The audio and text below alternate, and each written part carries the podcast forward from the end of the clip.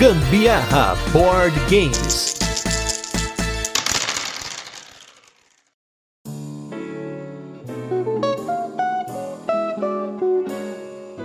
Hoje vamos voltar 50 mil anos no tempo para assumir a liderança de um clã nômade Neandertal. Eu sou a Carol Guzmão. E eu sou o Gustavo Lopes, esse é mais um episódio do Gambiarra Board Games. E no episódio de hoje vamos falar sobre o jogo Engis ou Engis. Vamos descobrir aí nesse episódio se é Engis ou Engis. Vamos fazer aquele resuminho de como o jogo funciona, depois a gente tem curiosidades e por fim as nossas experiências com ele, mas não sem antes o nosso primeiro bloco de destaques da semana, recadinhos e o nosso review que é onde a gente fala sobre jogos que já passaram por aqui. E nos recadinhos de hoje, foi dada a largada para a segunda fase do prêmio do Pedia e agora sim, agora sim estamos lá entre os oito concorrentes da segunda fase do prêmio. Então, esse é o momento que se você quer votar no Gambiarra, você pode votar porque estamos lá. Então não deixe de votar para você dar essa moral pra gente que tá aqui com mais de 400 episódios no quarto ano de podcast, fazendo episódios aí cada vez mais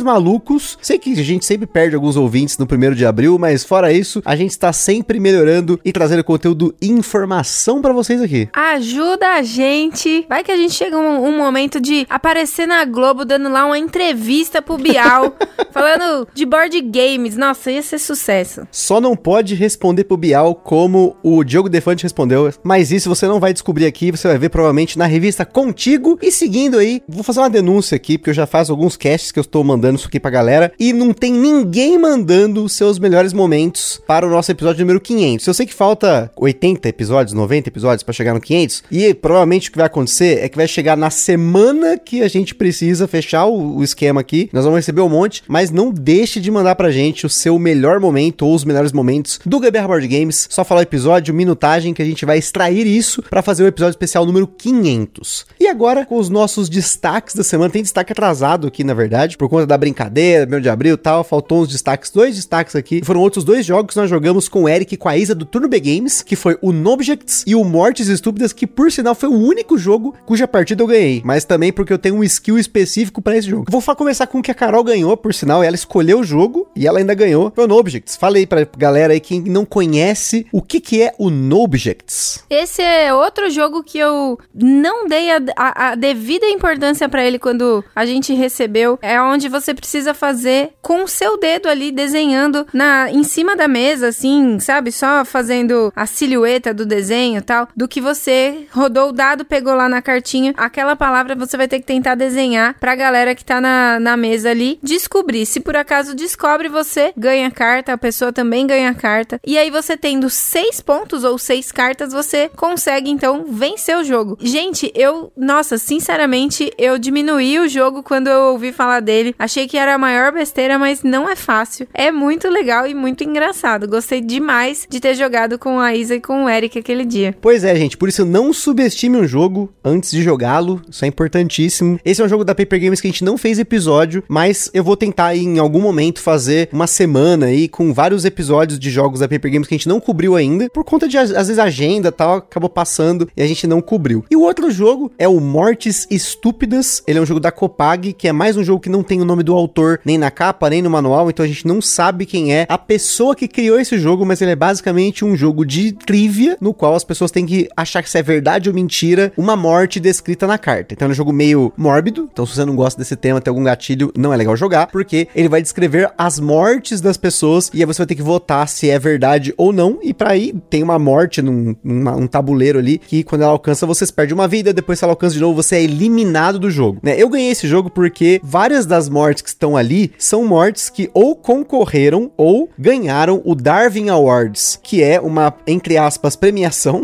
das mortes mais estúpidas que acontecem todo ano. Tem mortes muito curiosas e algumas delas estavam no jogo, então eu acabei pegando aí o esquema dele e venci, mas só por conta disso, que é uma trivia muito específica de um assunto nada a ver. Mas eu preciso dizer que eu fui uma pessoa muito astuta. Uma das cartas tava lá, não lembro exatamente se era assim, mas a pessoa nasceu em 1956 e morreu em 1918. Tipo assim, sabe? Não haveria possibilidade. E o pior, não era uma pegadinha, porque tá constando ali na carta que era verdadeira aquela morte. Então, como? Mas a carta era falsa, então a gente tirou do jogo. Até falei pro Eric pra isso. Falei, ó, gente, avisa lá a Copag que essa carta tá errada. Então, no momento que a Carol leu a idade da pessoa, eu falei, não, tá, essa carta é falsa. Tipo, não tem como isso acontecer, né? E infelizmente, a morte que acontece na carta era verdade, né? Então, fica aí um erro gravíssimo pra uma carta, pra um jogo desse tipo, né? Então, fica essa denúncia. Denúncia. E pro jogo de hoje não tem denúncia, muito pelo contrário, a tradução desse jogo foi muito bom do nosso review retro da semana, que é do jogo Village Green.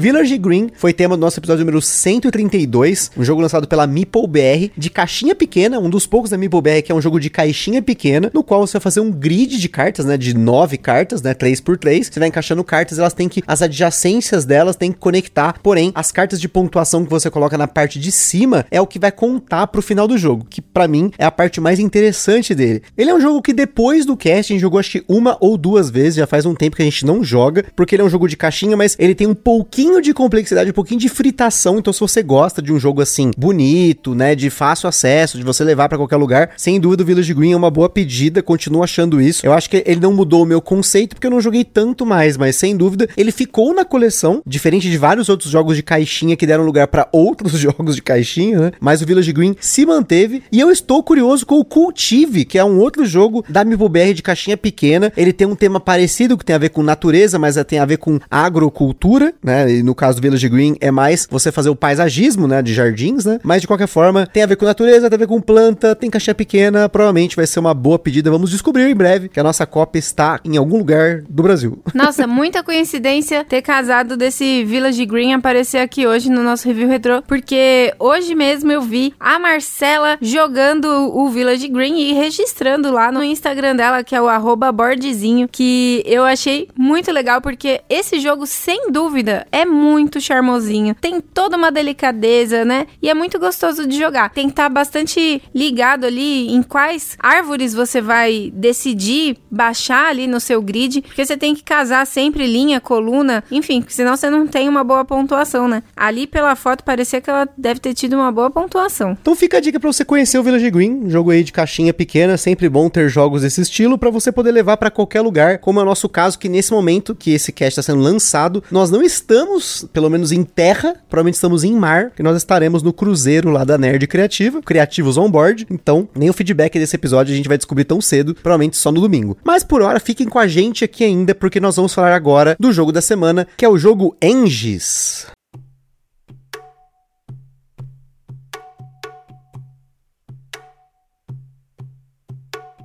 Engis é um jogo para 1 a 4 jogadores lançado no Brasil pela editora MS Jogos, com partidas que duraram em média 40 minutos em nossa experiência em dois jogadores. Falando de mecânicas, no Engis nós temos as mecânicas de colocação de peças, tem coleção de componentes de certa forma, ainda mais pensando nos objetivos, e tem um tipo de leilão de lance único restritivo. E se você não sabe o que é esse negócio de mecânica aqui, não fique desesperado, entra aqui no link que tá na descrição, que é o link para as playlists do Gamer Board Games, e tem uma playlist playlist só de mecânicas para você conhecer um pouquinho mais sobre esses termos que a galera usa. Às vezes você pode até ficar confuso, falar, o que é esse termo? O que é mecânica? O que é worker placement? O que é tile placement? Vai lá que você vai ter todo esse conhecimento à sua disposição em poucos minutos por episódio aí. Muito bom, porque o tempo vai ser ao seu favor. A nossa escala de complexidade, falando aqui da escala, né, que a gente sempre faz aqui, o Engis recebeu 3 de 10 devido ao planejamento em várias camadas que tem no jogo e algumas restrições que podem acontecer dependendo das peças que você pega ou de como o leilão não funciona. Na data em que esse cast foi gravado, o Engis estava numa promoção por volta de 200 reais, mas já deve ter acabado para quem reservou as primeiras cópias do jogo e até para quem já apoiou alguma campanha da MS Jogos, teve mais desconto. Deem uma olhada lá no site da MS Jogos, que é msjogos.com.br para conferir mais informações. Mas gente, atenção.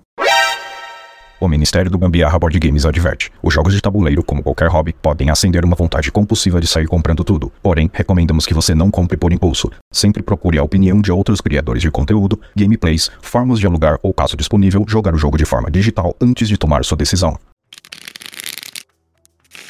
Enges é uma cidade da Bélgica na qual foi encontrado o, o primeiro fóssil de homem de Neandertal em 1829. E aqui você não estará, obviamente, em 1829, mas sim voltará 50 mil anos no tempo para assumir a liderança de um clã nômade da espécie Neandertal. Você vai explorar territórios, fabricar ferramentas, armas, desenvolver habilidades e vai precisar se preparar para terríveis interpéries da natureza. Na prática, os jogadores têm oito rodadas para otimizar suas ações, seu tabuleiro pessoal e suas cartas para pontuar a cada rodada da melhor forma possível. E no começo do jogo, todos os jogadores recebem as mesmas oito cartas de pontuação e deverão escolher ao longo dessas oito rodadas qual será a pontuação da vez, que depois de ser pontuada vai ser descartada. Cada jogador começa com um tabuleiro e pode estar do lado normal ou avançado, que muda a disposição dos terrenos iniciais, e mais quatro meeples, que são seus humaninhos, que você vai precisar usar com sabedoria, porque eles são usados para várias coisas. A primeira delas é para o leilão de lance único restritivo de cada rodada para ver a ordem em que você pegará novas peças para adicionar ao seu tabuleiro de jogador e também para a ordem de turno. Cada jogador, a partir do primeiro jogador do leilão, poderá oferecer de 0 a 4 de seus meeples. Próximo jogador não poderá escolher aquela mesma quantidade, então se eu escolhi 3, ninguém mais pode colocar 3 meeples, só de 0, 1, 2 ou 4 meeples. A partir de quem colocou mais meeples para quem colocou menos meeples, vai ser então dada a ordem do turno daquela rodada. Então os jogadores vão poder escolher uma das peças de terreno disponíveis no mercado para adicionar ao seu tabuleiro pessoal. Essas peças podem ser de sete tipos diferentes, sendo cinco terrenos básicos e dois especiais, que são os vulcões e as cavernas, que têm um uso específico para algumas cartas. Nos cinco terrenos básicos, você vai poder encontrar recursos como pedra, madeira e conhecimento, ou ícones como mamute, água e vegetação, que também vão ajudar em algumas cartas e pontuações. Tem a comida também, falando dos ícones, só faltou esse daí, mas são quatro ícones, vamos dizer assim, diferentes, e aí você tem os recursos que são outros três ícones. Depois disso, novamente em ordem de turno, cada jogador poderá fazer até três ações diferentes em qualquer ordem, entre mover os meeples que sobraram no tabuleiro, fabricar um objeto dependendo da quantidade de madeira ou pedra que tiver no seu tabuleiro e desenvolver uma habilidade, que são cartas que você vai poder comprar de acordo com o seu conhecimento total. Assim como em outro jogo do Macri que a gente já cobriu aqui, que é o Chaparral, no Enges você tem um monte de cartas que te dão diferentes poderes, um melhor do que o outro. Alguns são mais situacionais, outros te ajudam no final do jogo, mas sempre vai ter uma vantagem se você se planejar bem e pegar as cartas certas na hora certa. No fim da rodada, você precisa usar uma carta de pontuação, e é aqui que mora o ponto principal para o jogo. Todo mundo sempre vai usar as oito cartas, com uma exceção caso você tenha pego uma carta específica do mercado de habilidades, mas fora isso, as cartas têm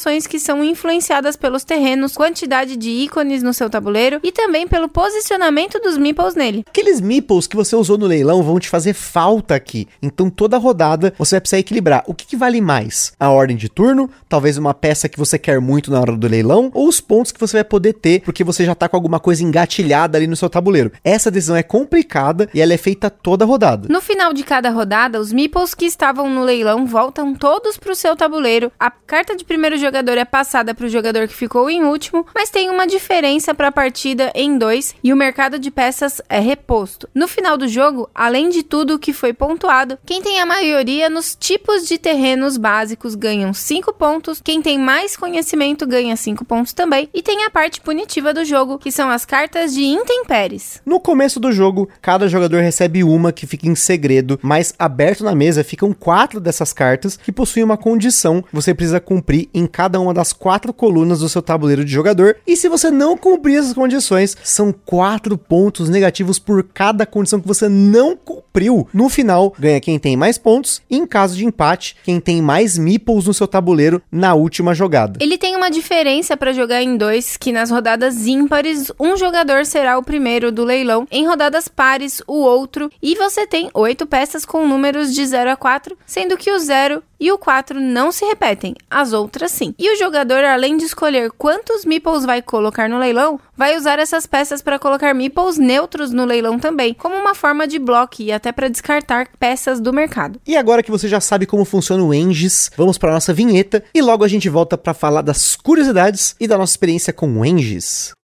Este programa é um oferecimento dos nossos apoiadores do Catarse. Se você ainda não apoia o Gambiarra Board Games, não deixe de apoiar para contribuir com a produção deste podcast, participar na escolha dos temas e dos jogos, concorrer a sorteios e vouchers nas lojas parceiras, desconto para comprar seus jogos na Bravo Jogos e acesso a conteúdos exclusivos, como o podcast secreto do grupo do WhatsApp do Gambiarra. Além disso, o Gambiarra Board Games tem o apoio da Acessórios BG, os melhores acessórios para jogos de tabuleiro do Brasil. www.acessoriosbg.com.br Bravos Jogos, a sua loja de jogos de tabuleiro modernos. www.bravojogos.com.br. Utilize na sua compra o cupom Gambiar na Bravo e apoie o Gambiar sem gastar nenhum centavo adicional. Aroma de Madeira. Jogos clássicos, acessórios em madeira e serviços de personalização. Utilize o cupom Aroma de Gambiarra para ganhar um desconto em www.aromademadeira.com.br. E também os parceiros Board Game São Paulo, o maior evento mensal de jogos de tabuleiro no Brasil, todo último sábado do mês, na loja Omniverse, no bairro do Brooklyn, em São Paulo, capital. E Board and Burgers, as melhores análises de jogos de tabuleiro e lives toda sexta-feira, com a participação quase que semanal do Gambiarra Board Games.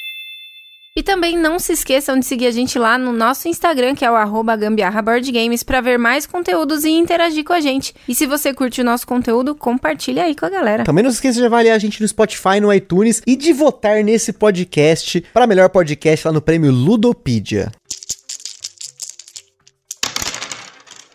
Engis é um jogo do autor Marcos Macri, o décimo e último jogo de uma linha de caixas grandes lançados em sua própria editora, a MS Jogos. A gente já falou aqui, inclusive, do oitavo jogo dessa série, que foi o Chaparral. Nos últimos anos, alguns desses jogos foram relançados pelo Macri, como o Xingu, o Jester e o Dogs. Mas agora a gente vai passar a palavrinha para o próprio autor, que é o Macri, comentar um pouquinho sobre o Engis com vocês. Olá, Gustavo. Olá, Carol. Tudo bem? Obrigado pela oportunidade, né, de eu poder falar um pouquinho do Engis. Então vamos lá. Engis é o número 10 da coleção MS Jogos. Ele é o jogo final da coleção. Ele vai encerrar essa coleção no formato da caixa atual e aí nós vamos começar uma nova coleção no o ano que vem. Engis é um jogo com um tema de pré-história. Nós somos neandertais lutando pela sobrevivência. Durante oito rodadas de jogo, nós temos que evoluir, adquirir habilidades, conquistar novos terrenos no nosso tabuleiro individual e fazer mais pontos de vitória.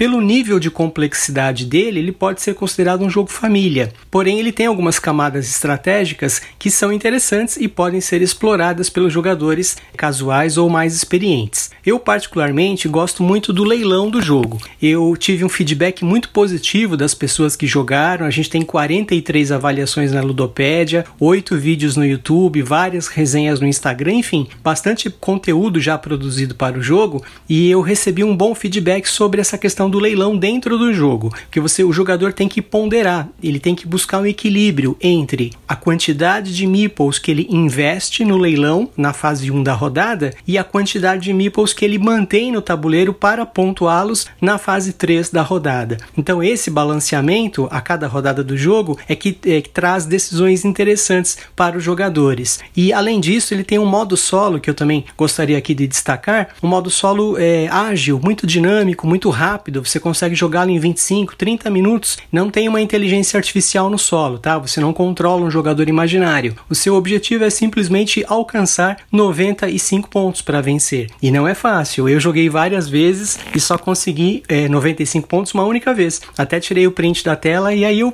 percebi que era possível, né? Então esse número se tornou o objetivo do solo. Então Angels é um jogo rápido na, na, no presencial, né? É um jogo de uma hora, uma hora e quinze para um a quatro jogadores. Ele foi desenvolvido em 2019, depois veio a pandemia, eu aprimorei o jogo em 2021 e 22 ele estava pronto. Ele só não foi publicado ano passado porque nós estávamos fazendo, fizemos, né, dois, duas campanhas de financiamento coletivo no Catarse, o Xingu e Chaparral. E aí, pelo acúmulo de trabalho, não foi possível publicar o Engis o ano passado. Então, trouxemos para esse ano, agora no primeiro semestre, ele vai ser produzido em parceria com a Ludens Spirit em abril e maio e será entregue para as pessoas que fizeram a reserva do jogo no nosso site agora no DOF em junho. E inclusive ainda temos algumas poucas unidades disponíveis que podem ser reservadas lá no site da MS Jogos. E finalizando, algumas pessoas me perguntam, Macri, o que significa a palavra Engis? Enges é uma cidade na Bélgica onde foi, é, foram arqueólogos, né, numa caverna, descobriram em 1829 os fósseis que posteriormente foram identificados e, e classificados como sendo os primeiros fósseis de uma espécie anterior à nossa, nós que somos do, a espécie Homo sapiens.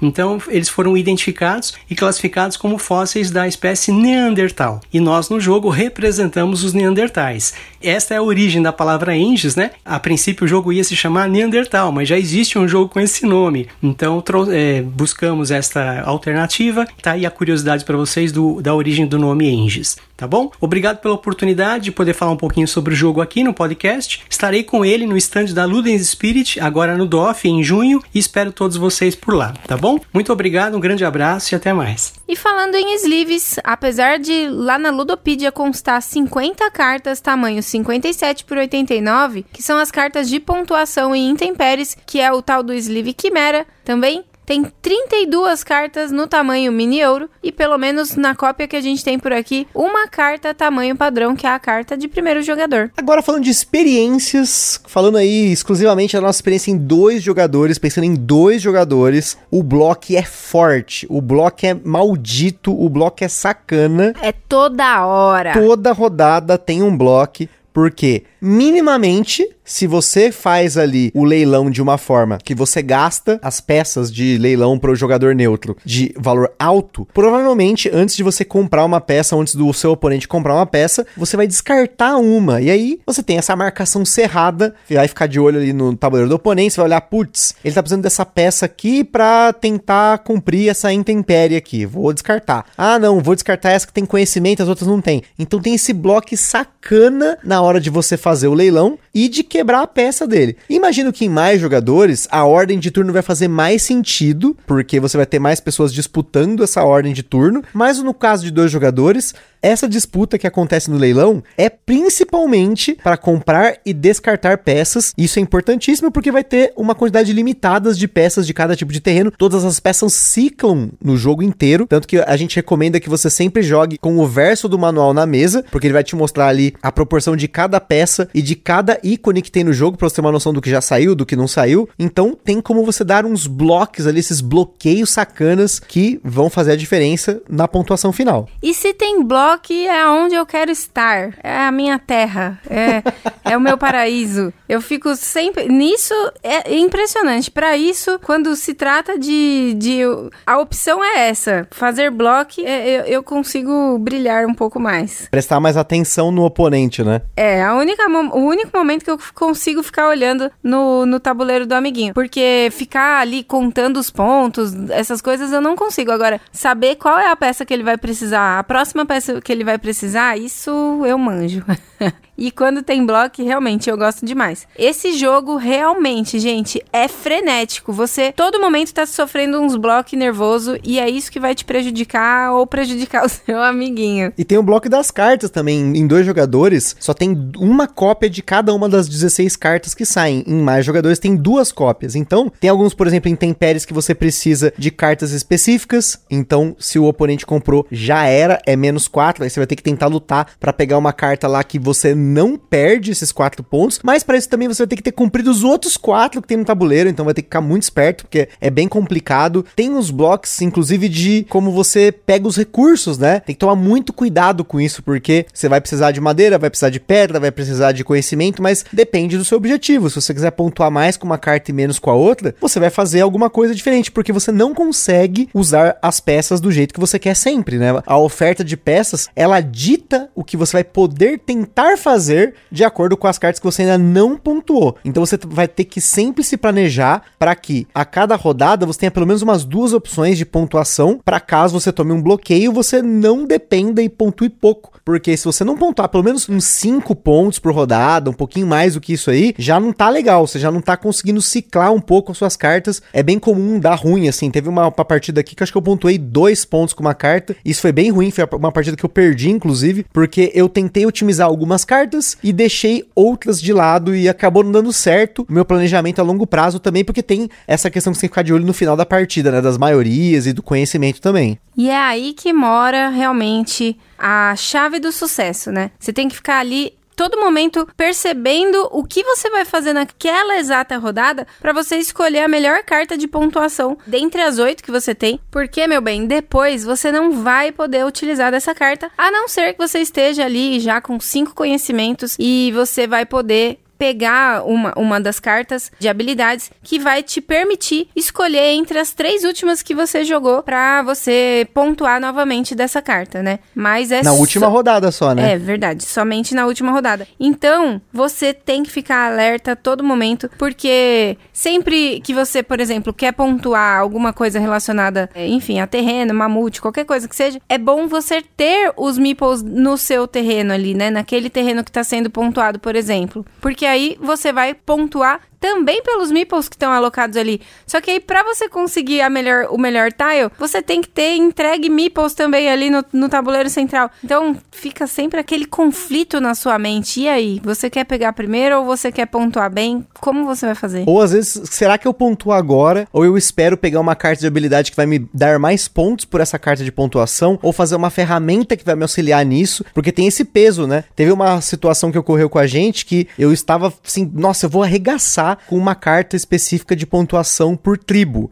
Eu, ia, eu tava com um bonequinho a mais, então eu tinha cinco. Eu tinha dois bônus que me davam mais dois para cada um, então daria um nove. E se eu tivesse mais meeples que a Carol, eu pontuaria 10. E é o que, que ela fez? Ela me deu um bloqueio no leilão. Porque aí ela colocou 0 pro jogador neutro e 1 um para ela. Então eu teria que ser obrigado a colocar 2, 3 ou 4. Então nessa daí eu já perdi dois pontos, mais um por não ter a maioria, porque ela já tinha a maioria. Então olha só como que foi complicado eu ficar segurando, tentar alinhar as estrelas para fazer esses 10 pontos e no final acabei fazendo só 7. É, tem que ficar muito ligado, porque às vezes você, no fim da, daquela rodada, você vai ter que pontuar alguma coisa. Você precisa jogar alguma É, carta. isso é pegado. Independente de você estar tá indo bem ou não no quesito das cartas que você tem ali pra pontuar. Então, tá na chuva é pra se molhar. Então vamos ver o que, que vai rolar, né?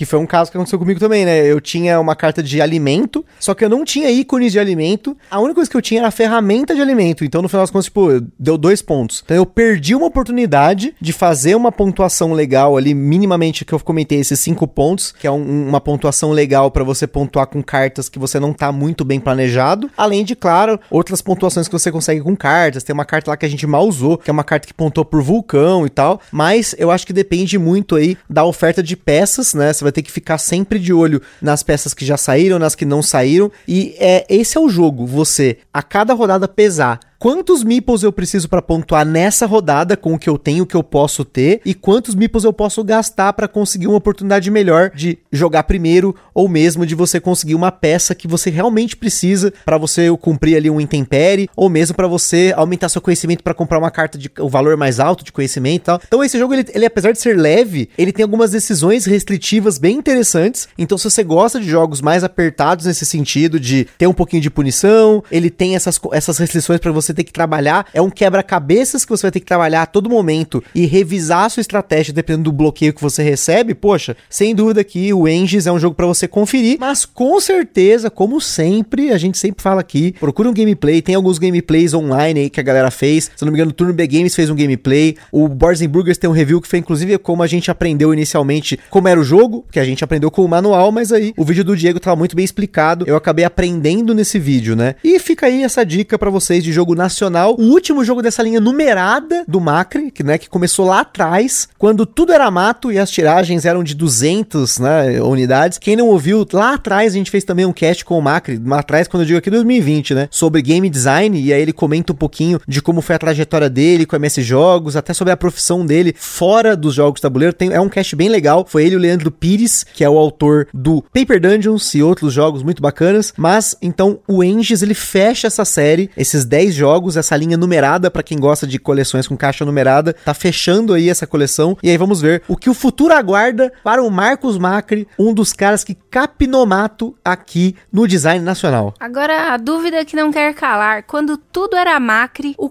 que que os Neandertais tinham de hobby? Olha, a gente provavelmente nunca vai saber, e eu não sei nem se o Macri sabe como era quando tudo era Macri, olha aí. Foi muito boa piada pra gente encerrar com chave de ouro mais um episódio do Gambiarra Board Games. Tamo junto, aquele forte abraço e até a próxima. Buga buga, tchau. Está perdido com tantos episódios? Consulte na descrição o nosso índice completo de episódios e playlists.